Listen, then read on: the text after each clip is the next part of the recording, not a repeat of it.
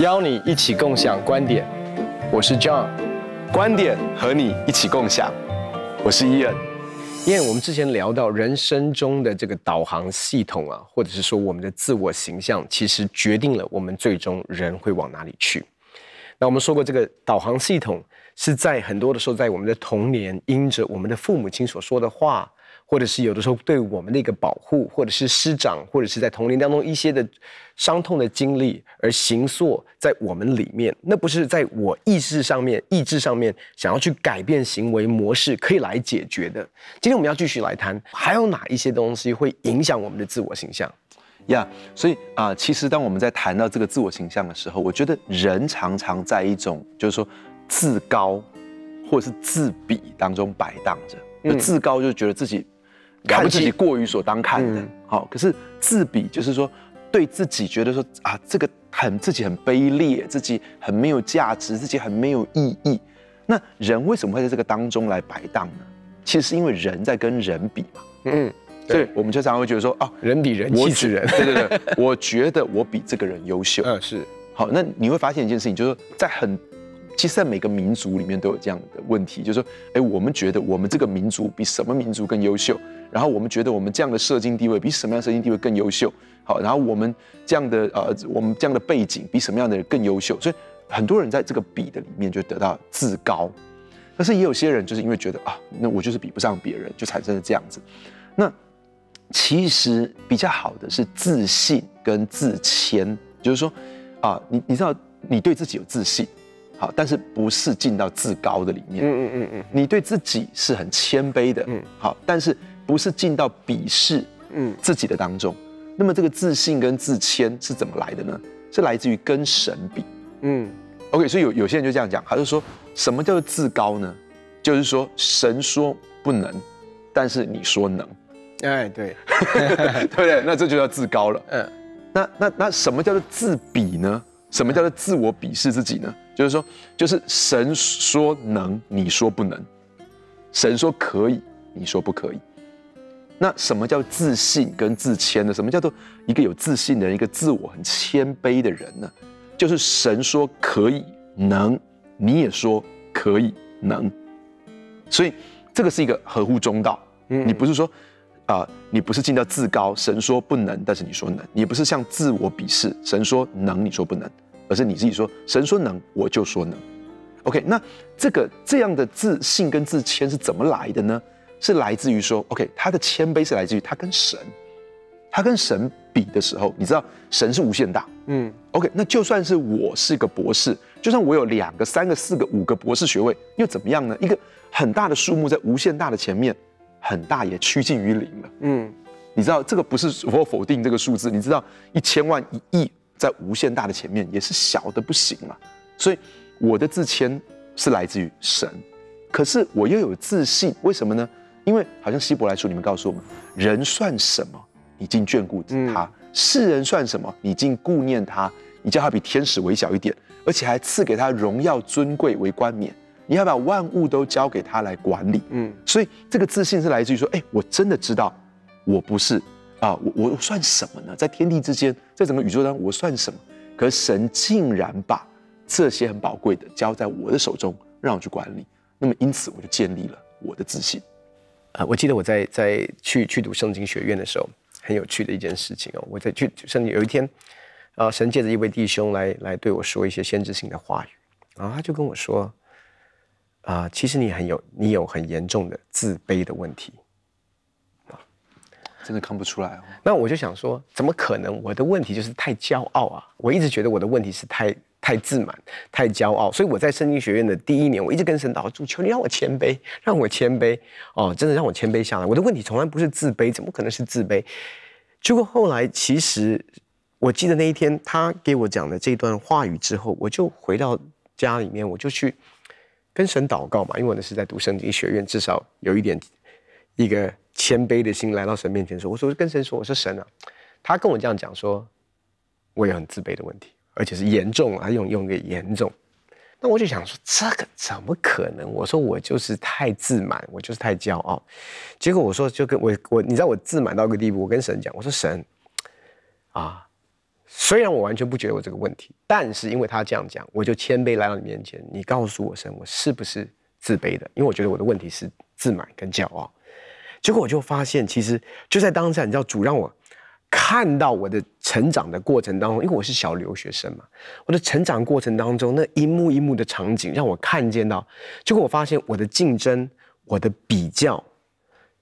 或者是我的觉得要出人头地，或者是我努力成功，包括我在学校里面的学业成绩的骄傲，或者是其实是来自一个我不知道我的价值，我不知道我够不够好，所以我必须要去跟别人家比，去跟人家竞争。那当我去跟人家比竞争的时候，我赢过人的时候，我就觉得自己很好。可是你要知道，人外有人，天外有天。你一再怎么比，我去的是一个还不错的、还不错的一个大学，那可是比我好的大学还有比比皆是。所以我哦，听到你的学校，我就觉得切，对不对？可是听到他的学校，我就觉得啊，所以我就发现，原来在这些所有背后的，我连自满跟骄傲的背后，其实都是什么？都是自卑，都是因为我不知道自己的价值。所以那个东西驱动了我，驱动了我去成功，驱动我要去卓越。可是，在那个背后，我就发现，其实那个东西是什么？其实就是孤儿的灵啊！就是我是很孤儿，我不知道我的价值，我不知道我是蒙爱的。所以你不要说跟神来连接，或者从神里面找到价值观，我根本就在，我其实是在这一个竞争当中来去找我的价值。所以。我就发现，其实我所有的观念，其实来自于我根本就不知道一个对基督徒来讲最核心的是神到底爱不爱我，我不知道哎，我也不知道我的价值，所以再再再加上我们华人文化是一个行为导向的文化，所以变成是说，我们从小最习惯的是我的成绩好，我的行为好，我一定会得到家里更多的赞赏，跟更多的呵护，跟更多的肯定，所以。我我不懂什么叫做无条件的爱，我也不懂怎么会因为我这个人，神会喜悦我，会爱我。同样的一个逻辑哦，当我开始对神真的认真的时候，圣经里面四个字就把我又带到这一个模式的里面，就是讨神喜悦。我连读经都可以竞争的，你就会发现什么都可以比啊，什么都可以让你有一点优。可是我要说的是，所谓的那种优越感。以至于我在这个当中，其实我在忙碌。其实我在忙碌什么？我在精疲力竭。我的 burn out 是因为什么？因为我觉得我想做一个讨神喜悦的牧者。我觉得我应该做一个，应该有一个什么样的成功的一个形象的一个人。所以其实到最到头来就发现一件事：其实我不但没有自信，我里面更没有谦卑。所以我有的是什么？我就是自卑在作祟的一个外显的骄傲。所以其实它影响什么？影响我的人际关系，影响我的休息，影响我的睡眠。那你再加上我们华人又是表现导向，所以你记不记得我们小时候都是要赢在起跑点，或者是那种通常都是周末就赶快 K 书，对不对？然后要还玩心理战，每次要考试说你有没有读啊？没读啊，没时间读，然后就随便啊随便考考一百分。你就发现其实我们里面有很多这些东西，其实根深蒂固在我们的一个孤儿的心态的里面。所以我要说，其实我有很长一段时间，我真的不知道我的价值。嗯。John，你你觉得你在童年的时候，你有跟你的哥哥比过吗？然后你觉得你的父母亲有啊、就是告诉你说你要这样做，然后才能够讨他们的喜欢，或是讨神的喜欢，或者说基督徒应该就是要这样，就是要这样。我我告诉你，这个东西其实更骚了。你今天提到这个东西非常好，我因为你要知道我是老二。其实我觉得老二会有一种特质哦，因为你要知道，老大其实说真的，他就做自己嘛，因为他是不管他是男生女生哦，他出来的时候大概大部分都是某种程度是被接受的，celebrate 的。然后你就发现老大有一个特质，他就是很勇敢的做自己嘛，嗯，包括他的顶撞，或者是说他就是老大会有一个特质。那你知道我们老二其实我以以我的我自己的状况，其实我我稍微提一下就是。因为我们那个年代其实是政府提倡的是两个孩子恰恰好，所以我们家就只有两个。那老大是男生了，通常老二他会想要什么？父母亲还是会有期待嘛？你虽然即便我们做父母了，你某种程度你说男生女生都好，可是你心里面还是会有一点点的什么倾向、期待？没有是某种程度我们是在欺骗自己啦，一定都有。我我我其实周师母应该有讲过，他是希望有女儿。他是希望老二是女儿，所以我们家老大像 Abby 嘛，Abby 就完全是那种哇公，就是你知道，就是阿嬷对他的那种。我我是有一次在内在意志当中，我我我其实神让我看见，就是我其实出生之后，我其实就一直在讨好父母亲。嗯，我是那种，就是那种。光哥会找我说廖别啊，就是那种，就是啊妈他在干嘛？哦妈的，然后我是那种，然后呢我就是光光哥是那种，妈妈你看哥哥没有听话，我比较乖，对我真的是那种，然后呢光哥就是那种完全是妈打爸爸妈妈要要打的时候，他就不吭声这样，嗯，然后一句话都不讲，然后我妈妈是那种要打我的时候，我就开始哭啊，然后我妈拿着棍子，然后就。追着我跑，一边哭啊，对不起啊，我不。然后我是那种很会看清看父母亲的脸色，然后很会讨父母亲的喜悦，所以我一直到某种程度，其实我觉得我以前就是啊，这样子可能是老幺啊，可能是老二情节啊。可是我就发现，其实在我里面，我里面可能在我出生的时候，就是有一个信念是，I'm not good enough，因为我不是女生，so I'm not good enough，所以我一定要。某种程度去弥补，某种程度要讨父母亲的喜欢，需要多做一点什么，就是不能够做什么。所以你知道，包括其实我从一个角度来讲，我在信仰当中不是没有所谓的叛，光哥有很明显的叛逆期啊，在这信仰当中的挣扎跟叛逆，其实我都从来都没有外显的这些东西。可是不代表我内心没有，只是我连这个都不敢，我连这个都。不敢说，我就是不想去教会，我不敢，所以我我怕父母亲失望，我怕谁不开心，我怕这些很多这些东西。其实他跟我在里面有一个东西，其实我就发现，原来我里面有一些的东西是，哎，我真的很想讨好所有的人，很不喜欢人对我失望。所以，我跟神一开始的互动也是在那个状态上，我不知道神喜不喜欢，所以我绝对，所以我是那种，我比，呃，就是说，如果以光哥跟信忠哥来讲，我都他们比我，信忠哥比我大两岁，光哥比我大将近要三岁，我都比他们早受洗啊，我比他们爱主啊，小时候我小时候就是爱主啊，就是那种读经祷告很认真呐、啊，可是我要说，其实都是因为我害怕跟恐惧，嗯。他不是不是因为我真的感受到神的爱或怎么样，我是在一个很恐惧当中，所以想要得到爸爸妈妈的喜爱。嗯呀，嗯，其实我我我这么讲，就是说我们很多时候我们要去思想童年的时候，父母亲给我们的一些教导跟教诲。那其实这些这个教导跟教诲，其实很大的会形塑我们这个人。那我觉得，呃，当我们这样讲的时候，我我自己也重新去醒思一些很多我爸爸妈妈给我的教导。价值观跟信念，那我我举个例子来说哈，就是其实，在这些早年的时候，父母亲是我们生命当中最重要的人，嗯，他们所讲的话是我们生命中最重要的声音。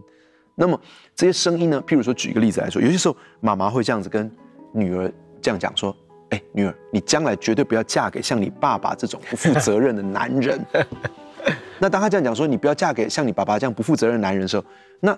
对你来产生的意义是什么呢？你听到这句话的时候，可能产生两个想法。第一个，爸爸这种男人是不好的，是糟糕的。那这个，当你产生这样的想法的时候，你有可能产生另外一个决定，在你内在里面就会产生一个决定，就是说，以后我交往的时候绝对不可以找这种人。所以妈妈跟你讲的话，在里面就产生一种想法，而这个想法最后就带来一个决定。但是妈妈跟你讲这个话，也可能产生另外一种想法，就是爸爸好可怜哦。嗯，为什么爸爸会这样被这样讲？嗯，妈妈为什么这样讲？爸爸，你爸爸好可怜哦。那你产生这种想法之后呢，你又会在你的里面产生一种内在决定，就是说我要帮助这样的男人。那就是很多时候为什么妈妈这样子跟女儿讲，可是女儿竟然找的对象 其实是这样子的。嗯，因为她产生那种。这个人被这样讲，好可怜哦！我要帮助他。其实他想要帮助他的爸爸。嗯嗯。后来他也去找很多这样的男人。那么其实，那我回来很多人，你你会发现很多人在找对象的时候说，我怎么都找到这样的男人，或是我的工作为什么总是会有这样的问题？嗯。我的生命为什么总是在讨好别人？我为什么总是很容易放弃？我为什么总是做不到？其实跟很多时候我们听到的一些话，然后在我们里面产生的感觉，最后在这个感觉跟想法里面去做的决定，是有关系的。那我我我其实今天我我觉得在这个这个主题里面，我我真的对我生命有很多很多的思考。我我发现我我父我爸爸很简单的说的几句话，可到现在为止，如果我真的去回想。如果我没有特别去回想，我我发现我做了一些很理所当然的决定，其实是跟我爸爸所说的某些话，嗯，是有关的。那那些话，他说那些话的场景，我都历历在目。你知道，John，我们在一起的时候，你常常去看一些这种 NBA 的比数，嗯，好，那很多人就会去看一些棒球啊，看篮球，看足球。跟你讲，我从来不看。我我我从对运动没什么兴趣。我本来我认知是你对运动没什么。对你认认知是这样，对不对？那我爸爸就是跟跟我讲过一句话。就是我我我也是在我这个系列当中，我就想到的，就是我爸爸跟我说，你要运动的话，自己去运动就好了，你不要看那些运动。他说，看那些运动对你没有任何帮助，而只是帮助别人有钱而已。就是这样子。到某一个年纪之后，我爸就告诉说，你将来做什么什么什么才是有用的，做什么什么什么是没有用的，读什么什么什么科目是重要的，什么什么什么科目是不重要的，然后。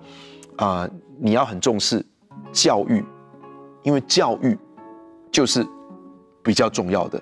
好，所以你知道他他他灌输给我这些很重视教育、很重视知识、很重视你所做的工作这些这些事情，其实不知不觉的，我我今日我回想，我在做这些选择的时候，其实跟我父亲所说这些话是很有关系的，是非常有关系的。然后我怎么去衡量我生命当中是不是成功，跟他所说的这些话是非常有关系的。其实我真的说，就是我们真的常常忽略这些核心信念、自我价值、自我形象在我们里面。其实它真的就像是个 GPS，我真的不骗你啊，因为我们都觉得我在做决定啊，这是我自己的决定啊。可是其实你却不知道的是，你的头脑里面有太多的剧本。他在 play，而且他是那个，他就成为你的一个滤镜啊，就是你在在做。我以为我在选这个这个这个科系啊，其实不是你在选啊，是你的信念在选啊。我以为我在选这个工作，啊不是你在选啊，是你的信信念在选啊。我以为在选这个配偶的对象、交往的对象，而不是你在选啊，是你太多这些东西让你觉得说，哎，这个人适合，这个人不适合。光是适合不适合，都是透过这个滤镜在跑的呀。所以，其实很重要一件事情是我，我觉得今天，嗯，好像我我就会感觉到说，当我，嗯，离开这里的时候，我会很想要有一些时间，就是我安静的跟神，就好像那一天有一个人跟你说，在瑞典的时候，有个人跟你说，Hey John，其实你有很严重的自卑的问题，其实你做了一个很好的决定，你没有丢掉那样的想法，说，嗯，拜托我才不是那样子的，你至少到神的面前，然后你至少在神的面前说。是他这样说我，我真的是这样吗？我好像不觉得是这样，但是我我觉得今天至少当我离开这里的时候，我会很想有一个我跟上帝单独的时间，我重新把一些我视为非常理所当然我的抉择，我还有我的信念，我怎么看我自己，我怎么看这个事情是有价值，这个事情是没有价值，这个事情是我要做，这个事情是我不要去做，这些事情其实我会想要。在我生命当中，可能不是一次，是有一段时间，我要重新让圣灵来光照我。我这么说，就好像说，你知道，当我们打一个探照灯在一个墙，我们我们看这堵墙，我们觉得是一堵白墙。可是如果你打个探照灯的时候，你就会发现，哦，它其实这个墙上面有很多的细纹，这个这个墙上面有很多的痕迹。但是我很想要让圣灵来光照我，嗯，因为如果我不让圣灵来光照我，我永远没有看见，其实我。很直觉的做一个决定，我以为是我理性做的决定，其实根本不是，根本不是。那是我在我童年的时候就做了决定，只是因为我父母亲所说的一句话，或是我童年当中所受过的一个伤害，嗯，或是某一个挫败。你知道，有些人他们在童年的时候受过一些在身体上面的侵犯，或者是老师很不公平的对待，或是在学校里面的霸凌。或是父母亲在他们的创伤当中所说的回应，其实父母亲在他们的婚姻关系当中也遇到很大的痛苦，他们人生当中也遇到很大的挫败。我就想到一件事情，就是我的父母，我我的父亲，他十六岁离开云林的乡下，所以那些他告诉我说，教育很重要，或者是啊、嗯、哪些工作是有价值的，不能够被别人看不起，然后没有钱是不行的。其实我在想一件事情，那是他在非常艰难的经历当中，嗯，所受到很多的伤痛，因为他没有受过很高的教育，然后他他曾经告诉我说，他在一个。做玻璃的，就是他在，你知道那个玻璃要化开来，所以他说那个桌上有很多玻璃的碎屑。可是晚上啊就是要睡在那个他工作的那个桌上。他也告诉我，他曾经在公园的里面睡觉，然后盖着报纸。那么那些东西很可能是他经历过种种的创痛，然后很大的被拒绝、伤痛，然后他不想要他的孩子经历到这些东西。嗯，他在那些创痛里面认为，如果一个人受到更好的教育，或者是有更好的工作，或者是更有钱，他就会被看得起。然后他希望他的孩子不要走上像他一样创痛的路，可他并不知道怎么表达。嗯，他用一种表达的方式，其实让这个孩子感觉到非常的受到压抑。他让这个孩子感觉到说，如果我没有这么做的话，我的爸爸不会爱我的。可其实他的爸爸是爱他的。嗯，不管他的爸爸用一种不是那么完美的表达方式。他的爸爸并不知道怎么样表达，因为他的爸爸所知道的也不够多。我今天要说的是，如果我们的人生让让我们的父母亲、原生的父母亲来告诉我们，他们都不完美，他们知道的也是有限的。可是何不让我们来到天父的面前，让他来光照我们，让他重新来告诉我们说他是怎么看我们的，他要对我们说的话是什么？让天父对我说的话取代我的父亲对我所说的话。那么。我里面看我自己的价值会变得不一样，我会用天父的眼光来看我自己，不是用我父亲的眼光看我自己，或是说从父亲所说的这些话语里面我看我自己，这些都不一定是健康的，也不一定是完整的。但如果能够用天父的眼光看我自己，我的耳朵边能够常常回荡的是天父的声音，而不是我父亲的声音，那么我想我会有个更健康的自我形象，我的人生当中会做更多更正确的抉择，我不需要挣扎。但是我会很自然的能够走上那个道路，可那一切可能是让我来到天父的面前，让他的爱充满我，让他对我说话，让他光照我的内心，让我自己能够重新的看我的自我价值，还有是什么东西形塑了我，那那会改变我的一生。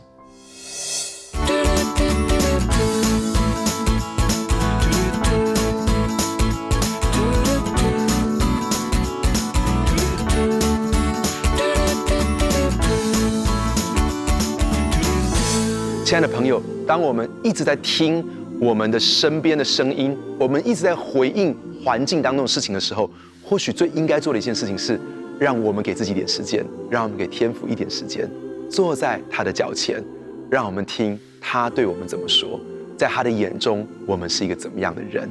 亲爱的朋友，很开心跟你分享我们的观点，也欢迎在网络上跟我们分享你的观点，共享观点。我们下次见。